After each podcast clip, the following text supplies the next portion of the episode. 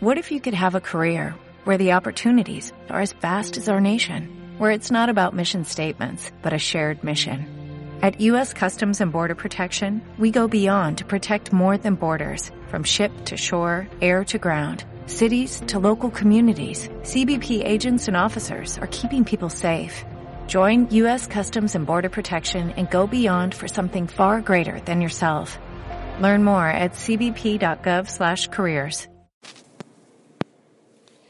Seguramente, estimado seguidor, ha escuchado hablar del término neuromarketing, un término puesto de moda alrededor de hace cinco años, cuando las herramientas y estrategias del marketing parecían acabadas y al que pocos apostaban en un principio. Sin embargo, hoy en día el neuromarketing se ha colocado a la cabeza de las formas en que las agencias captan a su mercado, lo que ha derivado en una mayor credibilidad e incluso en la generación de diferentes herramientas científicas que permiten evaluar el comportamiento humano frente a ciertos mercados.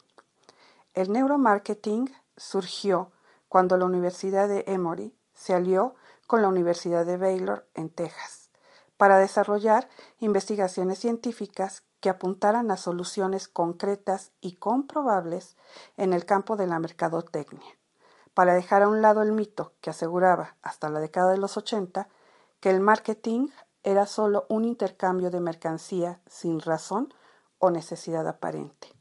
Afortunadamente, estas investigaciones no se quedaron solo ahí y esta nueva disciplina ramificó hacia una nueva vertiente, el neuromarketing político, del que hablaremos hoy en nuestro podcast semanal.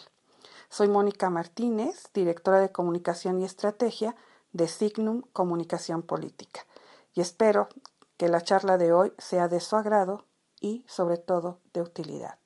Les recuerdo que puede enviarnos sus comentarios a dircomunicación.signumcomunicacionpolitica.com o a nuestro Twitter arroba signumcompol. De acuerdo con Néstor Bear Braidot, el neuromarketing político investiga y estudia los procesos cerebrales conscientes y metaconscientes que explican la percepción, la conducta y la toma de decisiones de las personas en los campos de acción de la actividad política. El neuromarketing político tiene que ver, por supuesto, con el comportamiento social de un grupo determinado de votantes y permite establecer relaciones entre las creencias y actitudes políticas apoyadas en la neurociencia y estudios psicológicos. Esto permite que los actores políticos planteen fórmulas efectivas para llegar a la población objetivo y predecir comportamientos.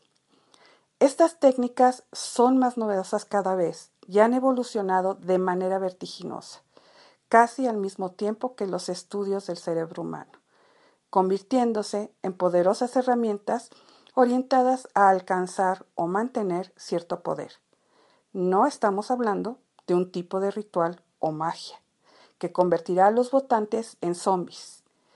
El neuromarketing aprovecha las investigaciones científicas de las neurociencias y aplica teorías políticas, es decir, si conocemos cómo piensa la gente y qué es lo que espera, sabremos qué debemos hacer.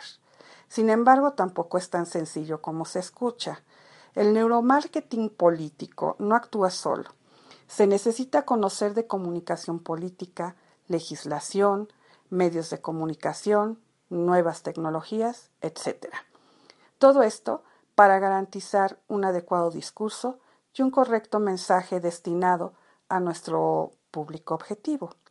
Braidot afirma que los votantes indecisos ya tienen decidido su voto, pero de manera inconsciente, ya que el 90% de las decisiones se originan en un plano metaconsciente. Y estas decisiones son evidentemente emocionales, situación que el neuromarketing político aprovecha. El proceso de neuromarketing político contiene tres pasos básicos. El primero es el diagnóstico.